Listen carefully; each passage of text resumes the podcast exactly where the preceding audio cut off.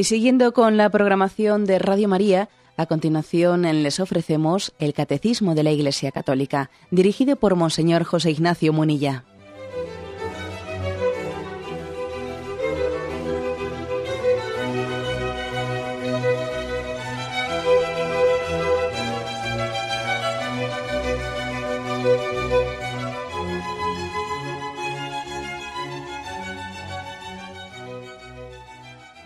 Cordial saludo a todos los oyentes de Radio María.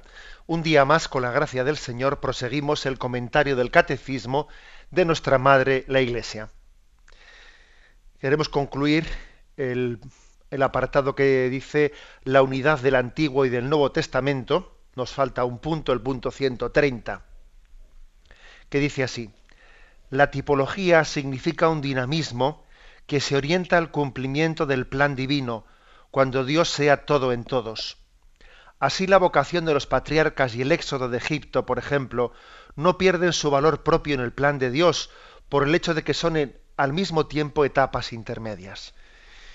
Bueno, eh, es posible que si algún oyente ha, entrado directamente en el programa de hoy sin haber escuchado el de ayer, pues pueda eh, ante esta lectura sentirse pues un poco desubicado. Eh, y, y recuerdo brevemente que el catecismo nos ha hablado en estos, en estos tres puntos, el 128 a 130, nos ha hablado que una de las formas más hermosas y más profundas y más elocuentes para hablar de esa unidad que hay entre el Antiguo Testamento y el Nuevo Testamento, pues es la forma de hacer exégesis que tuvieron los primeros padres de la Iglesia, que además también está reflejada en distintos textos del Nuevo Testamento, en cartas de Pablo, etcétera, que se llama eh, recurrir a la exégesis llamada la tipología, es decir, que vemos en, la, en el Antiguo Testamento figuras que son como el tipo, son como una prefiguración, como una profecía,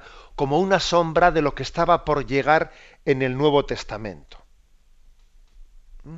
Es decir, es, es ver el Antiguo Testamento en la clave del cumplimiento del Nuevo Testamento. Y uno ve, por ejemplo, pues el, el árbol, el árbol del paraíso como una prefiguración del árbol de la vida, que será la cruz de Cristo. ¿eh? Y hay toda, ¿no? Pues una tipología, hay toda una, una reflexión espiritual viendo en ese árbol de la vida del paraíso terrenal la figura del árbol de la vida que iba a ser el árbol de Cristo, la cruz salvadora del Redentor. Bien, ¿eh? y he puesto este ejemplo y como este otros muchos más. Se trata pues de una forma de hacer exégesis llamada la tipología, que comentaba yo en el día de ayer que se podía pecar por, por exceso y por defecto en esto de la tipología. Es decir, que también podéis existir algún, algún exceso, ¿eh? Eh, que no es el momento de hoy, porque yo creo que hoy en día más pecamos por defecto. Por exceso pues sería pues el pretender coger cualquier texto del Antiguo Testamento y cualquier referencia que hagan intentar ver, bueno, aquí hay un número, es el número eh, pues de los enviados que enviados que había, el número de jueces. Bueno, este número se refiere a que el Nuevo Testamento, hombre, vamos a ver, pues es, es, posible que sí que haya alguna figura, pero tampoco se trata de estirar el chicle, como se dice, ¿no? Estirar las cosas de una manera artificial.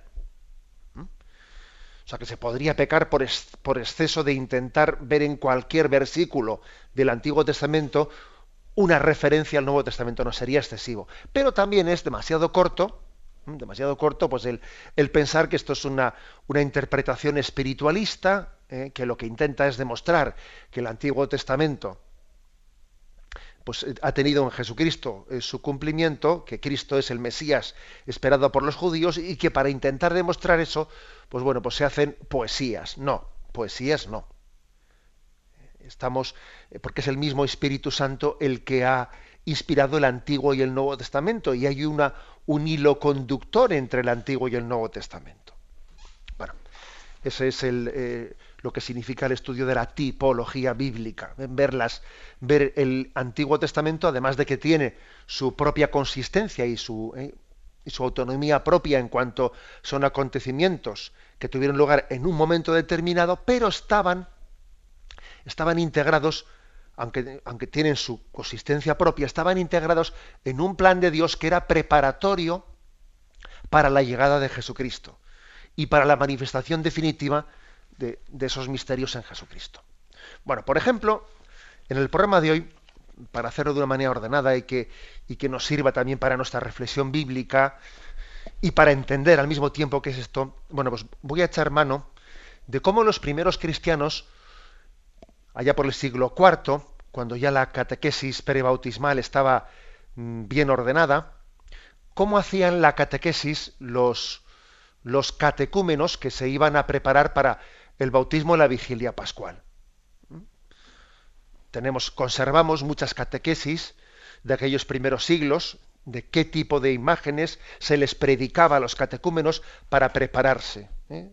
para prepararse a bautizarse. Y entonces vais a ver que en el bautismo en concreto, que es lo que quiero explicar, pues se utilizaban distintas figuras o tipos, primero de la creación y del diluvio, en primer lugar, en segundo lugar, era sobre el paso del Mar Rojo. Y en tercer lugar, las figuras de Elías y el Jordán. Tres figuras distintas, como veis, mm, pero muy complementarias y que nos y que yendo en concreto, ¿eh? repasándolas, aparte de un enriquecimiento bíblico, yo creo que lo mejor es explicar las cosas con ejemplos, no con teorías, porque son demasiado abstractas. ¿no? Pongamos, pongamos ejemplos concretos de cómo los primeros cristianos utilizaban la tipología. Repito que la palabra tipología es, el, es el, el, tipo, la figura, la imagen de, es la sombra de lo que estaba por llegar, ¿no? Es una, como una pequeña copia adelantada, como una parábola ¿eh? de lo que sería la plenitud de Jesucristo. Bien, pues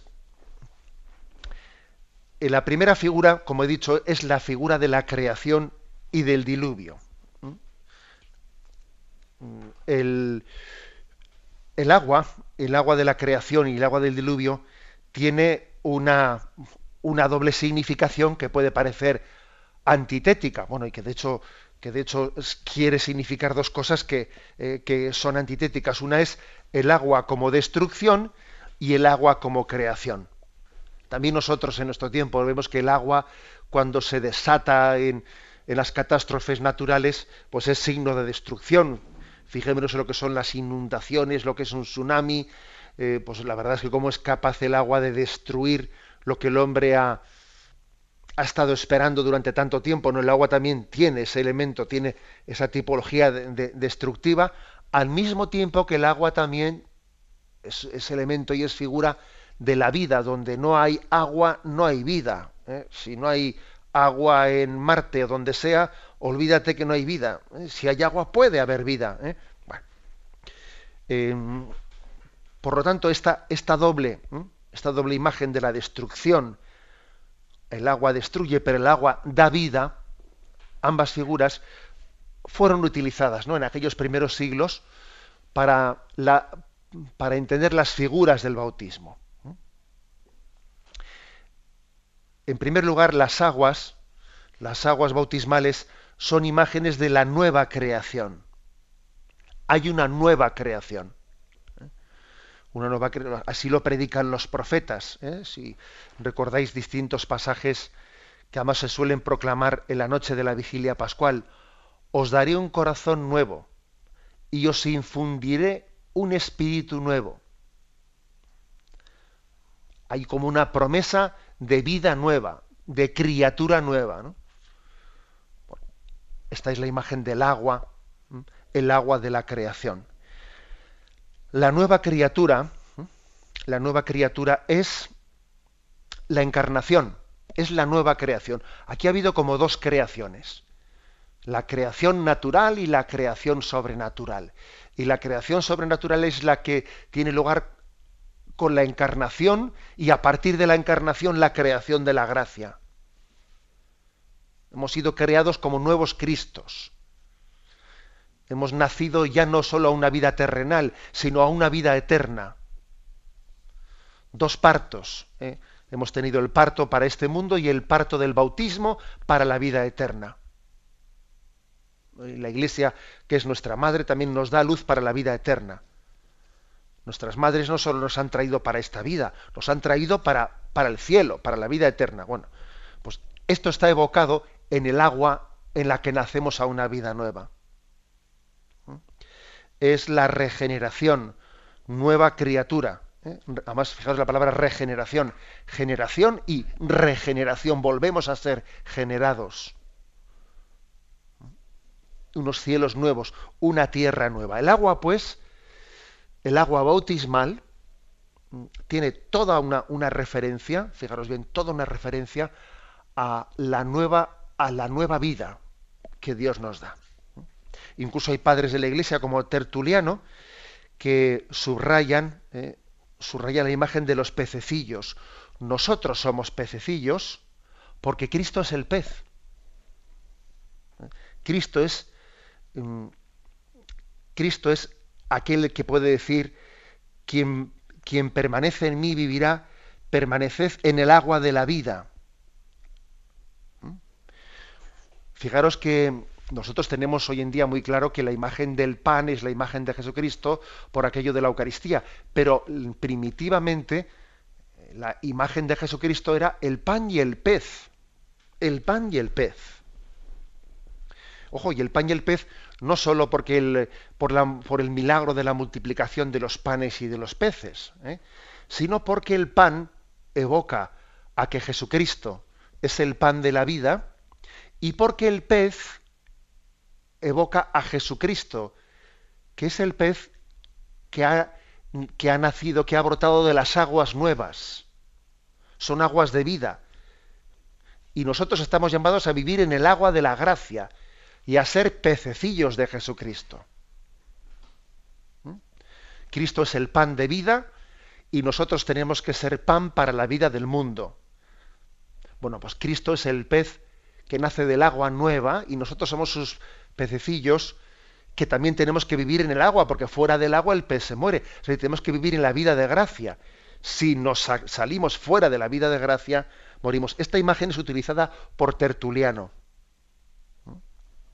Y como veis, es un aproximarse a la imagen del bautismo bajo la figura de agua que da vida.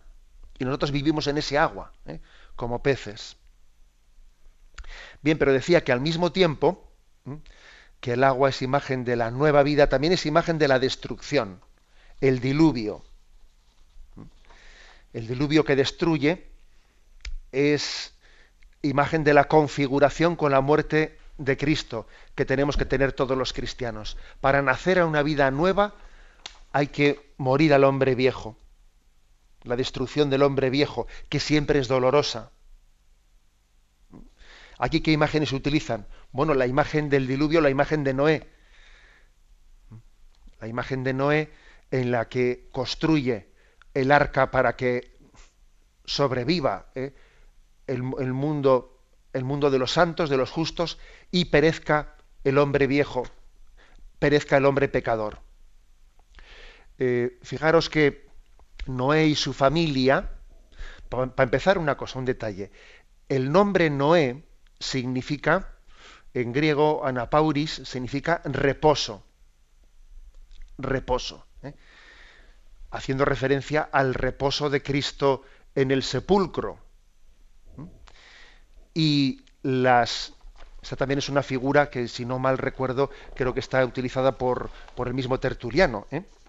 O sea, Noé, el que significa reposo y que entra en el arca, es una evocación de, del Jesús que es depositado en el sepulcro.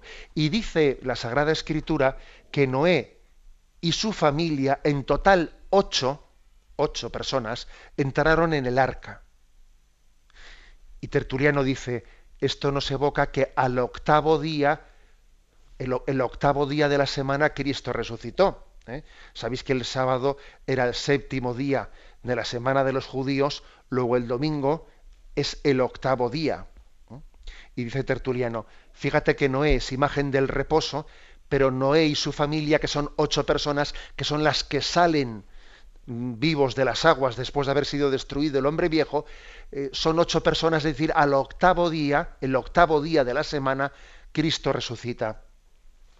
Bueno, nosotros yo soy consciente de que, Más, más de un oyente dirá, jolín, qué imágenes tan, eh, no sé, tan rebuscadas, ¿no? O tan complicadas. Bueno, vamos a ver. Nos puede parecer así porque nosotros tenemos demasiada distancia hacia el Antiguo Testamento, vamos a reconocerlo. Y por supuesto, eh, los padres mm, se refieren, como también ayer hice una referencia, al, arca, al arca de Noé, en un doble sentido. ¿eh? El arca es de madera, y esa madera hace referencia a la cruz de Cristo, que es nuestro flotador, entre comillas, ¿no? a la cual cruz de Cristo nos, nos aferramos cual salvador de nuestra vida. Y también el arca, construida de madera, construida de la cruz de Cristo, es, es imagen de la iglesia, fuera de la cual no hay salvación. Entendida esa imagen, ¿eh? pues tal y como la entiende el Concilio Vaticano II, pero, es una imagen que forma parte de la tradición de la iglesia. Por tanto, es, esa es el arca de salvación, la iglesia, según dicen los santos padres. Más todavía, ¿eh? seguimos, seguimos todavía, digamos, eh, sacando conclusiones de este, de este ejemplo, o sea, de esta tipología, mejor dicho. Pasados, eh, pasados 40 días, Noé saca una paloma y la paloma regresa porque no ha tenido dónde posarse. Vuelve a sacarla, vuelve a volver y finalmente la paloma vuelve con, en el pico tiene un ramo de olivo. Esta imagen de la paloma es la imagen del Espíritu Santo que desciende sobre nosotros en el, en el bautismo. Es imagen del Espíritu Santo que descendió sobre el Señor en el río Jordán. En el bautismo de Jesús en el río Jordán, esa paloma descendió sobre él no tenía dónde posarse y la paloma volvía y volvía otra vez al arca hasta que finalmente encontró dónde posarse y ese en el que encontró dónde posarse era Jesucristo, el Hijo de Dios. Este es mi Hijo amado. Pues fijaros, eh, San Juan Crisóstomo, haciendo como una especie de resumen de esta imagen, dice, a ver, la madera es la cruz, el arca de Noé es la iglesia. Noé es Jesucristo. La familia de Noé, o sea, los ocho, son los que, los, los que han resucitado con Cristo. La paloma es el Espíritu Santo. El ramo de olivo es el amor de Dios a los hombres. Y de esta manera, con esta imagen, hace catequesis ¿no? de la, del bautismo. Es hermoso. Y todavía completa San Juan Crisóstomo, dice, con una diferencia, que la realidad supera con mucho a lo que era la imagen o lo que era la figura ¿eh? del Antiguo Testamento, porque dice San Juan Crisóstomo, en el arca de Noé entraron animales irracionales y salieron animales igual de irracionales, pero eh, en la iglesia de Cristo, regenerada por, por la gracia bautismal, entramos sin, sin haber sido todavía configurados con Cristo y salimos transformados como criaturas nuevas. ¿eh? O sea, que supera todavía la realidad a la imagen. Tenemos un momento de reflexión y continuamos enseguida.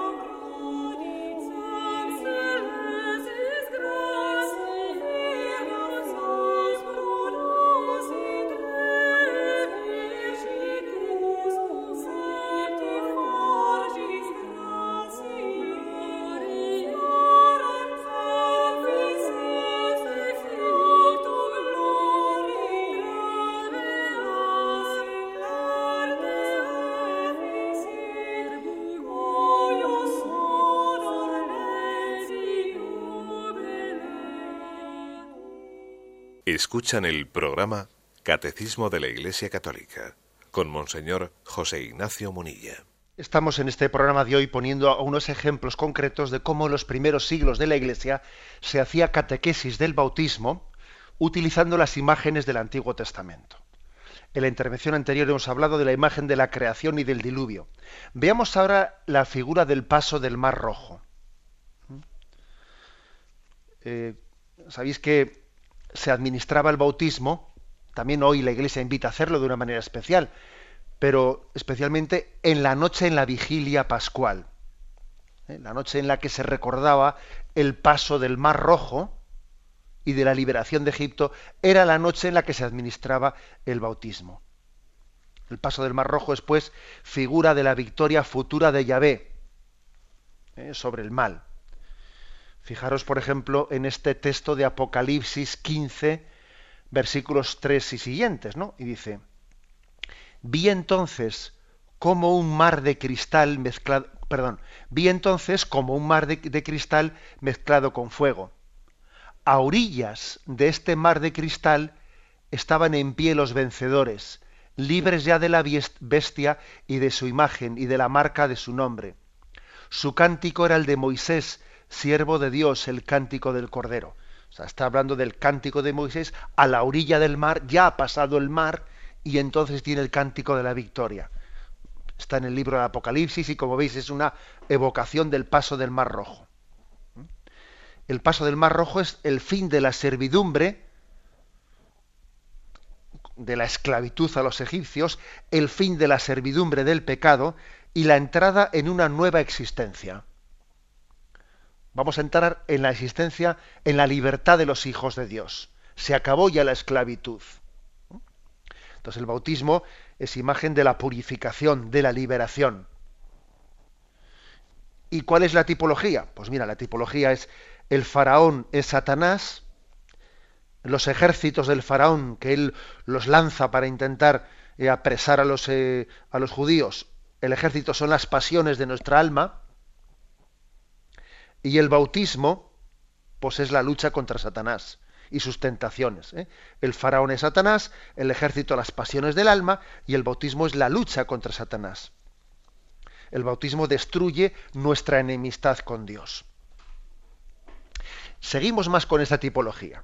Recordéis cómo se habla en el Antiguo Testamento que hasta llegar al Mar Rojo, y después también, Yahvé envió una nube, una nube que guiaba, eh, que guiaba al pueblo de Israel por el desierto. Una nube que les conducía, ¿no? Una columna de nube. Nuestros padres fueron bautizados en la nube y en el mar, dice San Pablo. ¿eh?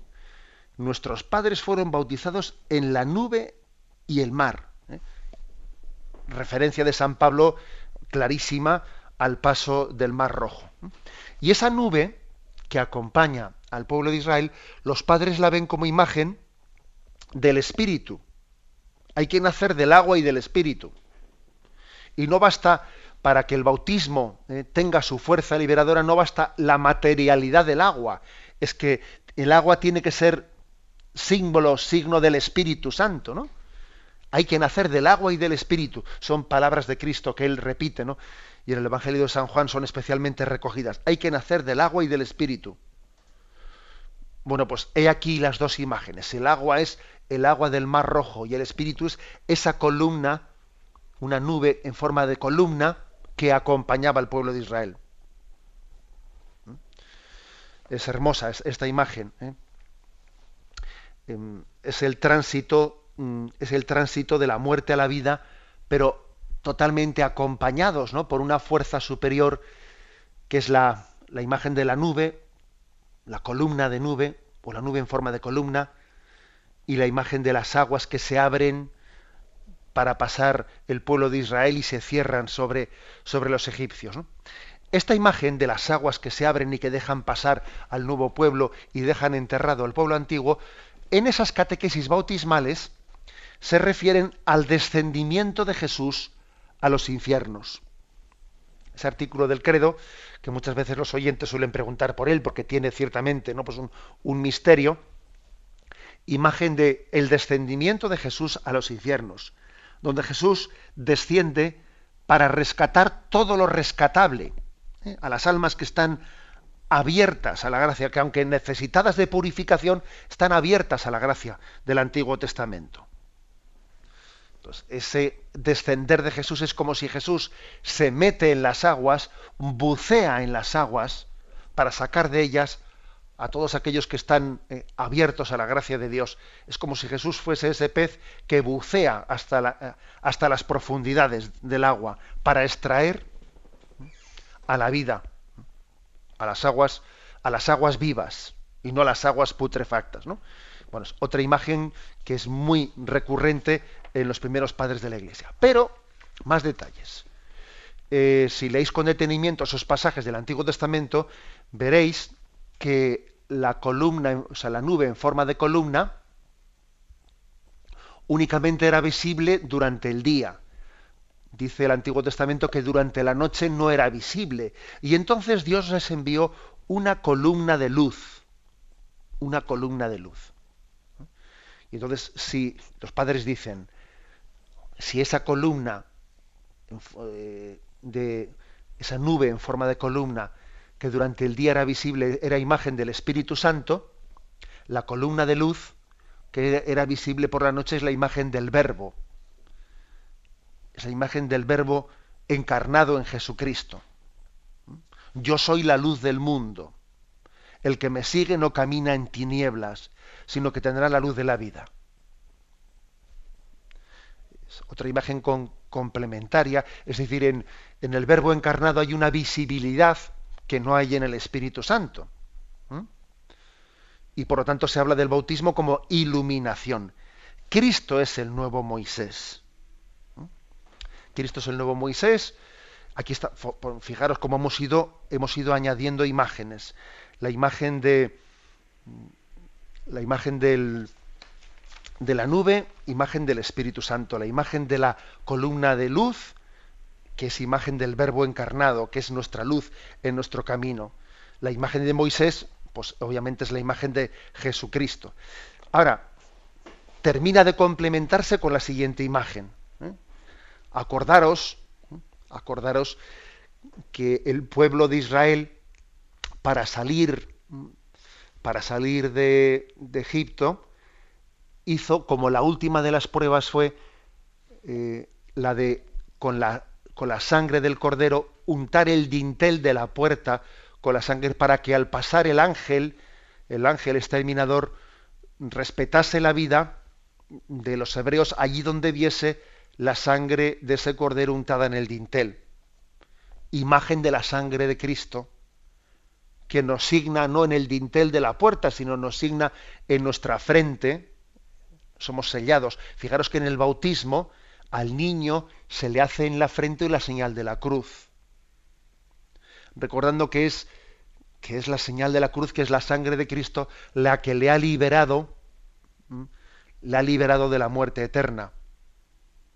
O sea que también aquí hay, en esa señal de la cruz que se le hace al niño al ser bautismado, hay una evocación de cómo eh, esa sangre untada en el dintel de las puertas de los hebreos fue la señal de liberación para que el ángel exterminador respetase la vida, etcétera, etcétera. ¿eh? La señal de la cruz, pues hecha en el niño, es, signo de, bueno, el niño no el adulto, ¿no? En el bautizando, el catecúmeno es signo de que es Cristo quien nos libera y nos da el don de la vida. Bueno, por lo tanto, esta segunda fase que hemos explicado es las figuras, la figura del paso de la liberación de Egipto y del paso del Mar Rojo como catequesis del bautismo. Tenemos un momento de reflexión y continuaremos enseguida.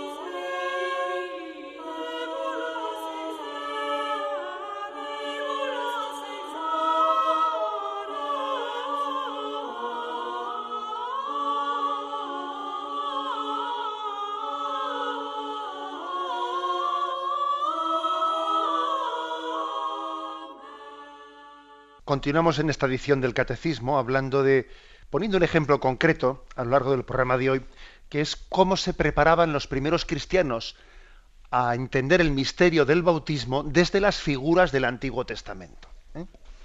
Os decía que tenemos que hacer un esfuerzo de conocer más en profundidad los pasajes del Antiguo Testamento y relacionarlos con su plenitud en el Nuevo Testamento, para que disfrutemos más de la liturgia, para que entendamos más profundamente los misterios de la fe. Entonces hemos hecho como dos apartados, ahora llega el tercero. El primer apartado era la creación y el diluvio como figura del bautismo. ¿eh? El segundo apartado era el paso del Mar Rojo y la salida de Egipto como figura del bautismo. El tercero es la figura de Elías, Elías y el Jordán como figura del bautismo. Eh, fijaros, tenemos una, una oración de la liturgia etíope que dice, Tú, Señor, en tiempos de Josué, hijo de Nave, hiciste retroceder las aguas poderosas del Jordán. Tú, ¿quién podrá sostener tu mirada? Manifestaste tu aceptación del sacrificio de Elías en el agua enviando fuego del cielo. Tú, mostraste por medio de, Eliseo el agua de regeneración de la vida e hiciste que Naamán fuese purificado por el agua del Jordán. Tú lo puedes todo y nada te es imposible. Concede a este agua el gran don del Jordán y que el Espíritu Santo descienda sobre ella. Bueno, como veis es una oración de consagración del agua. El sacerdote suele pronunciar una oración de consagración del agua bautismal aunque también puede estar consagrada anteriormente al rito, al rito bautismal. Pero mm, es hermosa, es hermoso ver y es verdaderamente significativo ver qué imágenes del Antiguo Testamento se utilizan. En primer lugar, recuerdo porque eh, que, que hubo como dos pasos milagrosos por las aguas. El primero fue el paso del Mar Rojo al salir de Egipto, pero antes de entrar en la tierra prometida, también hubo otro eh, otro episodio que recordaréis, o si no, refresco la memoria, que es el del paso del Jordán. El río de Jordán, que era ya el último obstáculo natural que digamos que se imponía en medio, ¿no? Estaba en medio del camino entre el pueblo de Israel y la tierra prometida en la que estaban a punto de llegar, ya Josué, Moisés queda eh, sin llegar a ver la tierra prometida, Josué toma el mando del pueblo de Israel y al mando de y al mando de Josué pasa en el Mar Rojo, las aguas se dividen del mar del, Jordán, tiene lugar también la conquista de Jericó, dan vueltas tocando las trompetas, ¿no? alrededor de, de Jericó, dan siete vueltas tocando las trompetas, las murallas de Jericó se, se caen, se caen por el poder de, del Espíritu del Señor ¿eh? y entran en la tierra prometida, etc. Bien. Eh, esta oración, decía, es una oración en la que se subraya eh, el poder del agua consagrada por el Espíritu. ¿eh? En primer lugar, es, es el, misterio del agua que purifica y santifica. Por eso una de las imágenes que se han evocado aquí es la del famoso Namán el sirio, aquel hombre pagano que había oído que en el río Jordán, que en el río Jordán había pues un, un profeta mm, que, que, era un hombre de Dios y que podía darle una instrucción de cómo, de cómo lavarse de su lepra. Llega allí y entonces el profeta le dice que, que debe de limpiarse ¿no? con el agua, con el agua de ese río. Al principio lo duda, finalmente el agua del ese río Jordán, aun siendo un río humilde, y pequeño comparando con los grandes ríos de donde este, este general Namán el sirio era originario, sin embargo ese agua es un agua de salvación, humilde, ¿eh? un pequeño riachuelo, sí, pero, pero llena de la fuerza de la gracia, capaz de lavar su lepra. Es una imagen que se utiliza para consagrar el agua. ¿eh? Tú mostraste por medio de Eliseo el agua de regeneración de la vida e hiciste que Naamán fuese purificado por el agua del Jordán. ¿eh? Ahí tenéis una imagen, una imagen potente, ¿no? Otra imagen es la imagen de Elías, Elías que ruega a Dios para que los cielos se cierren, y los cielos se cerraron, y hubo como una gran, eh, una gran sequía y al cabo de los tres años hubo em, pues una efusión de agua que fue el agua que donde parecía ya que todo se iba a convertir en desierto y todo se iba a convertir en muerte la oración de intercesión de Elías para que los cielos se abran, finalmente aparece una pequeña nubecilla, al horizonte recordáis allí en el monte Carmelo, y finalmente viene el agua que hace germinar y da vida donde parecía que todo, ¿eh? Que todo era, ella, era ya muerte. Imagen obviamente de ese Elías, es imagen de Juan Bautista, fijaros bien. A Elías se le toma como imagen de Juan el Bautista, el precursor del Señor, aquel que, aquel que en, el del, en el río Jordán prefiguró también el bautismo.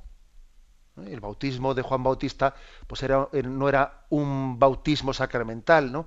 era un bautismo que, que pedía, ¿eh? pedía la purificación, pero estaba preparando el bautismo de Jesucristo, que no era una petición, sino que era una donación del perdón de los pecados y de la purificación en nuestra vida. O sea que Elías, el profeta Elías es imagen ¿no? de, de ese Juan Bautista el precursor. Bueno, más explicaciones. Eh, Josué, Josué obviamente que es el continuador de, de Moisés, pues es imagen de Jesucristo, pasa a ser imagen de Jesucristo. Si lo fue primero Moisés, finalmente lo es también Josué, porque es el que introduce al pueblo en la tierra prometida hay un, en el libro de Josué, eh, capítulo primero, versículo 11, dice, dentro de tres días pasaréis el Jordán. ¿Mm? Dentro de tres días pasaréis el Jordán, que es la imagen de que al tercer día de la resurrección, al tercer día de la muerte de Jesucristo, pasamos el río Jordán, pasamos a la tierra, a la tierra prometida. Después de Josué se eligen las doce tribus, o sea, se parte Israel en las doce tribus para que cada una de ellas ¿no? tome posesión de una parte de la, tierra, de la tierra prometida, y obviamente las doce tribus son también imagen de los doce apóstoles y de esa iglesia, de ese nuevo pueblo al que Jesucristo dio a luz. Y hay otra imagen más. ¿eh? Y por si fuese poco, también los catecúmenos, esos primeros siglos recurren a la imagen de Rab, eh, aquella, aquella mujer, aquella prostituta, que había ayudado, que aun siendo una mujer pecadora, eh, había ayudado a los enviados de Josué, pues para poder, para poder conquistar, eh, conquistar la tierra prometida. Y entonces esa imagen de que de cada uno de nosotros, que estando corrompidos por el pecado, sin embargo nos abrimos a la gracia, a la gracia de la liberación y queremos colaborar con Jesucristo. Y entonces ese paño rojo eh, que le mandaron poner a Rab, en, la, en la ventana de su casa para que su casa fuese eh, respetada cuando fuese conquistado. Cuando fuese conquistada la ciudad, le pidieron que su familia se concentrase en esa casa, que pusiesen un paño rojo en la ventana y que así sería respetada esa casa. Qué, imagen tan similar, si recordáis, a la, de los, a la de los hebreos que untaban con sangre, con la sangre roja, el dintel de la puerta para que el ángel exterminador eh, respetase esa casa. De nuevo, se utiliza la imagen del color rojo, imagen de la sangre de Cristo, como signo de nuestra, eh, de nuestra liberación por la, por la redención de Jesucristo. Bueno, eh, lo dejo aquí. Estos, estas imágenes las he ido tomando de las catequesis de, los, mm, de los primeros siglos, cómo se referían a los, a, los misterios de Jesucristo desde el Antiguo Testamento.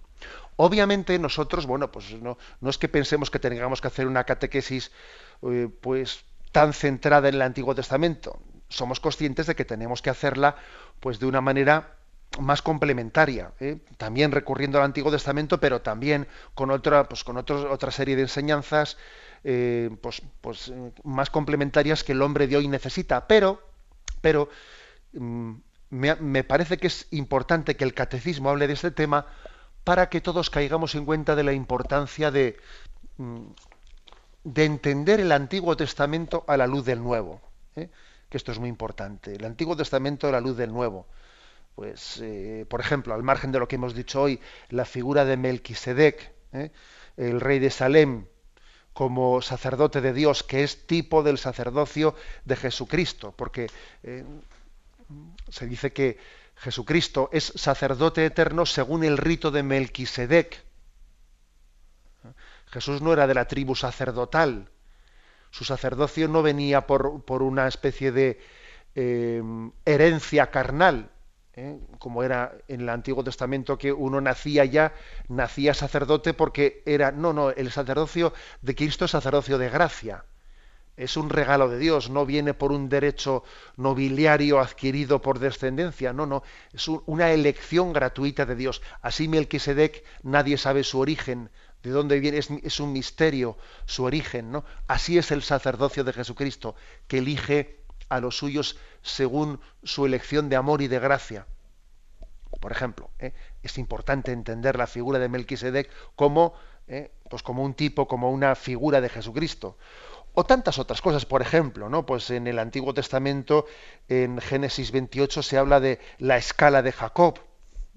La escalera de, la escalera de Jacob eh, tuvo un sueño y vio en el sueño como una, una escala, una escalera que subía hasta el cielo, por la cual los ángeles ascendían al cielo y descendían desde el cielo llevando y trayendo mensajes de Dios, ¿no?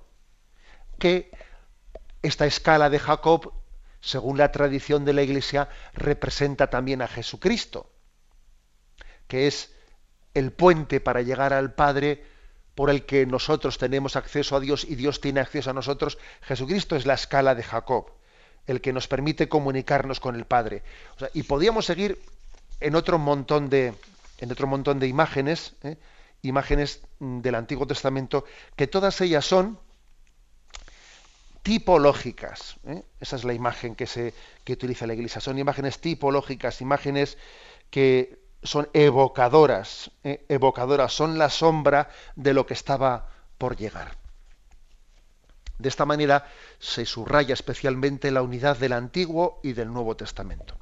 Lo dejamos aquí, damos paso a la intervención de los oyentes. Podéis llamar para formular vuestras preguntas al teléfono 917 107 700. 917 107 700.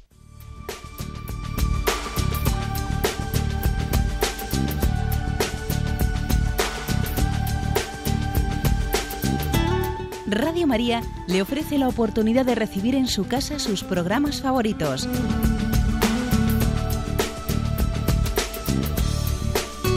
Ahora lo puede hacer a través de nuestra página web www.radiomaria.es o bien llamándonos al 902 500 518. 902 500 518. Pídanos el programa que más le interesa en cualquiera de sus emisiones, especificando el día y la hora que lo ha escuchado. Solo nos tiene que decir si lo quiere en CD de audio o CD o DVD en MP3. Haga su solicitud en el 902 500 518 y en www.radiomaria.es. Radio María, más cerca de usted.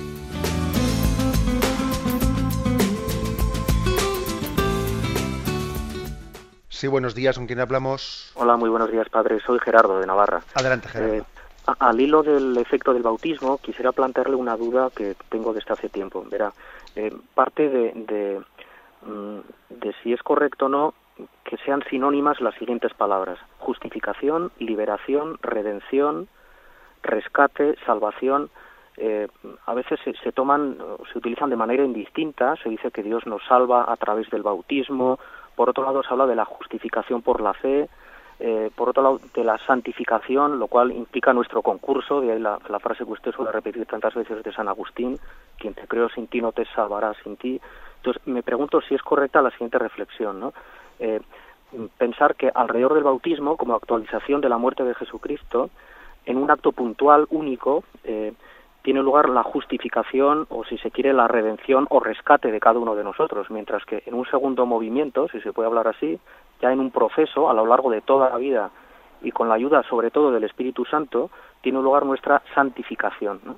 Eh, de ahí que sea con la ayuda del Espíritu Santo. ¿no? Entonces me pregunto si esto es correcto o no, ¿no? de tal manera que la salvación, por tanto, sería el conjunto de esas dos fases, si se quiere, ¿no? Una fase más bien puntual eh, por el acto del bautismo y una fase más a lo largo de la vida con nuestro concurso, un proceso y con el Espíritu Santo. Espero haberme explicado. Muchas gracias por su respuesta.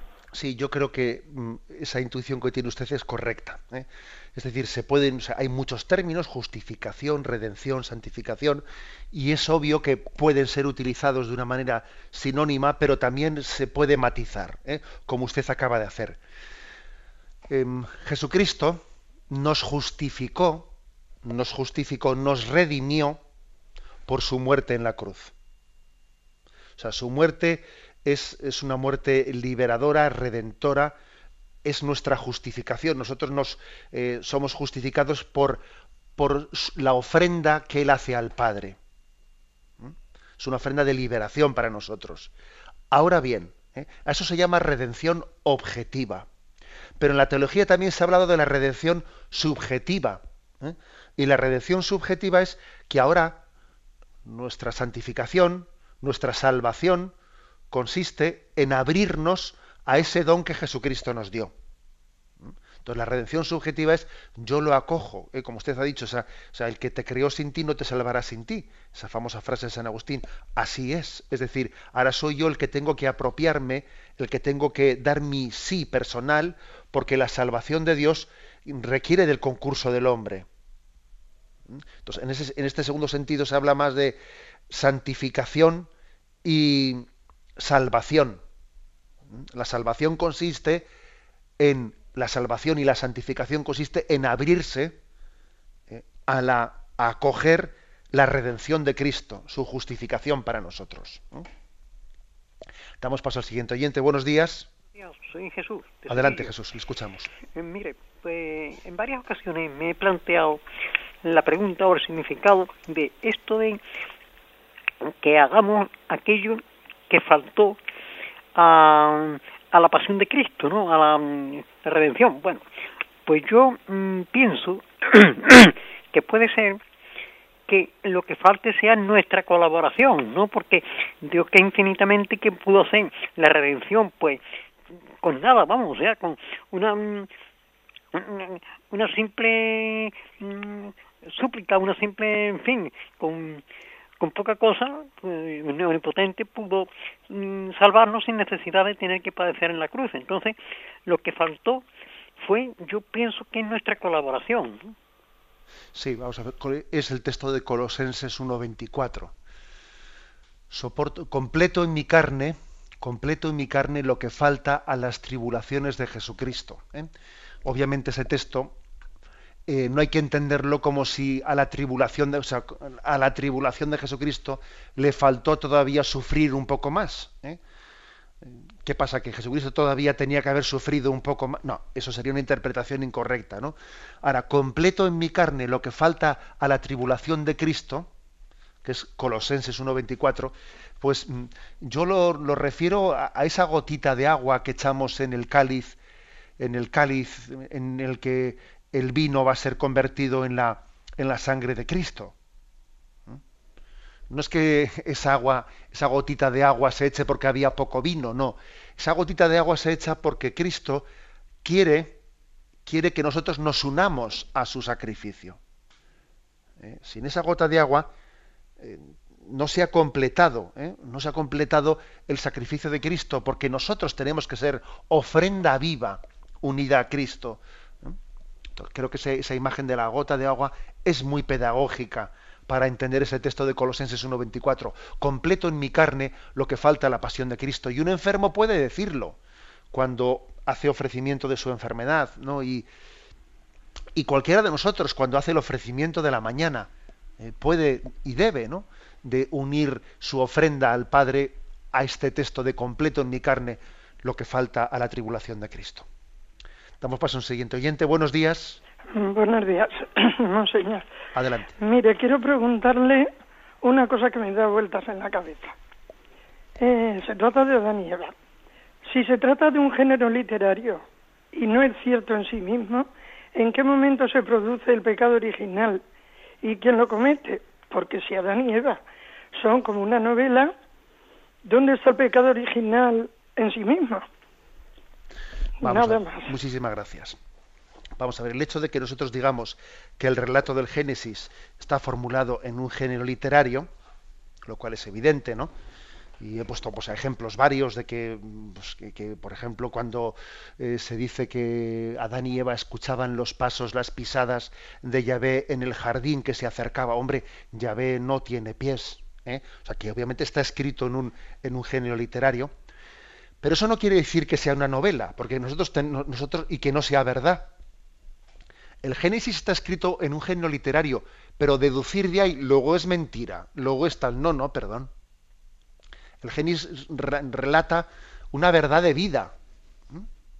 Entonces, vamos a ver, eh, concretamente con respecto a lo que usted preguntaba, Adán y Eva, Adán y Eva serían la primera, ¿eh? la primera pareja de hombres que Dios creó llámese Adán y Eva, yo lo he dicho en alguna ocasión aquí, que nosotros nos falla un poco la imaginación porque siempre hemos, hemos visto que en los cuadros se pinta Adán y Eva, pues eso, ¿no? A Eva igual con pelo largo, eh, cubriendo un poco su desnudez con el pelo largo y a veces un poco medio rubio y que tiene más pinta de, ¿eh? pues de sueca que, o de noruega que, que de hombre primitivo. Evidentemente Adán y Eva tendrían una imagen, un aspecto externo más de hombre primitivo. ¿eh? No iban a tener la imagen nuestra. O sea, Adán y Eva serían la, y la imagen de los primeros, del, primer hombre, ¿eh? que evidentemente cometió el pecado original. ¿eh? Otra cosa, otra cosa es que lo dice la Humani Generis, escrita por Pío XII, habla de la, mm, de la posibilidad la posibilidad que eso no lo, no, lo sabemos seguro, si en el género literario que se utiliza existió una monogénesis o una poligénesis. ¿Qué quiere decir esto? Eh, la humanidad desciende toda ella de una sola pareja, Adán y Eva, o hubo varias parejas desde las cuales eh, se inició toda la humanidad. Es decir, Dios creó una sola pareja humana como inicio o creó varias parejas humanas. Bueno, eh, lo que dice Pío XII en esa encíclica de los Mane Generis es que no es contrario a la fe, no es contrario pensar que pudieron ser varias parejas humanas. Pero en ese caso, si fueron varias parejas, bueno, habrá que decir que en el, en el pecado original no únicamente cayó una de ellas, sino que cayeron conjuntamente no digo simultáneamente, pero sí conjuntamente, pues esas varias parejas de hombres de primeros hombres que dan, dan a... Bueno, hay que decir, en el caso de que, ¿eh? o sea, en el caso de que se, en un momento determinado pues se tendiese a demostrar, etcétera, que ha habido como varias ramas humanas desde las que desciende la humanidad, eso no sería incompatible, ¿eh? no sería incompatible con la descripción bíblica, ¿eh? porque la descripción bíblica pues como, digo, es un genio literario que está hablando de una verdad del origen del mundo, pero sin pretender detallar científicamente de cómo fue. ¿eh? Por tanto, Adán y Eva son eh, los primeros hombres y además compaginando tal cosa con la teoría de la evolución, imaginémonos que ¿eh? la teoría de evolución básicamente, más o menos, ¿no? Tal y como se explica, pues eh, se dijese, fuese, cierta, tampoco sería incompatible con nuestra, con nuestra visión de la fe, porque Adán y Eva serían la primera pareja de primates o de eh, a los cuales Dios les infunde, les crea y les infunde un alma humana, ¿eh? y ya son hombre, son, son la especie humana porque tienen el alma humana, no únicamente un cuerpo biológico más evolucionado. Como digo, eh, nosotros partimos de que fue una pareja humana, pero tampoco sería incompatible la posibilidad de la monogénesis o poligénesis, siempre y cuando se afirme que esas distintas parejas humanas también cometieron el pecado original y por lo tanto todos somos redimidos por Jesucristo. Bueno, perdón que me he extendido. Damos paso a un siguiente oyente. Buenos días. Buenos días, soy Pilar. Adelante, Pilar, le escuchamos. Eh, quería preguntarle, ¿se sabe más o menos cuándo fue escrito el Antiguo Testamento? Sí, se sabe con bastante exactitud cuándo fue escrito el, Nuevo, el Antiguo Testamento, pero no piense usted que el Antiguo Testamento fue escrito todo él, eh, todo él de un golpe. No, sino que hay muchos siglos de un, de un libro a otro. Eh, los últimos libros del Antiguo Testamento pues, son el libro de la sabiduría, eh, los libros sapienciales son los que están más cerca de la llegada de Jesucristo, pero hay otros libros que tienen siglos antes, ¿eh? siglos antes. O sea que existe como una, como una genealogía. Tampoco piense usted que el primer libro escrito fue el Génesis, no. Aunque esté puesto el primero, hay otros libros que están escritos antes que el Génesis.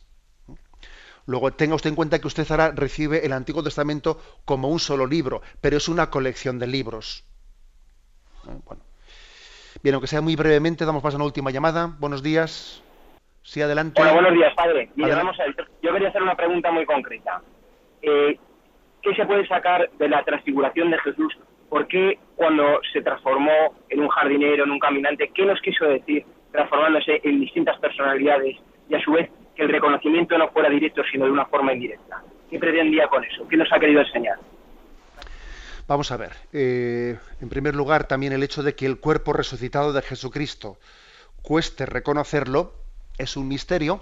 ¿eh? También que, entre otras cosas, evoca, evoca que nosotros cuando resucitemos, pues uno dice, bueno, eh, pues el cuerpo resucitado el día de la resurrección final de Juan Pablo II ¿Será el cuerpo del Juan Pablo II anciano o será el cuerpo del Juan Pablo II más joven?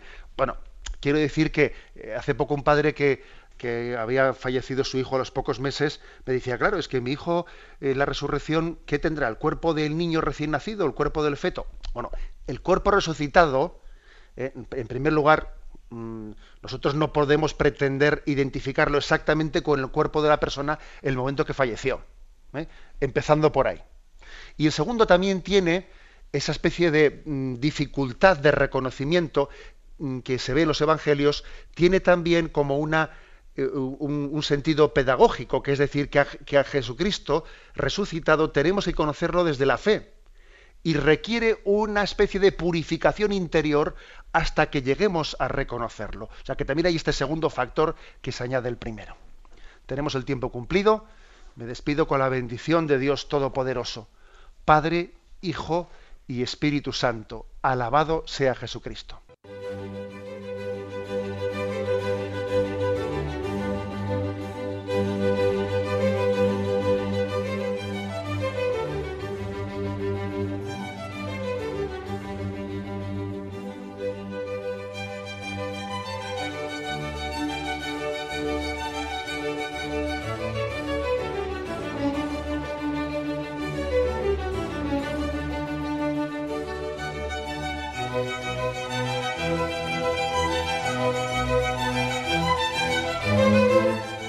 Han podido escuchar en Radio María el Catecismo de la Iglesia Católica, dirigido por Monseñor José Ignacio Munilla.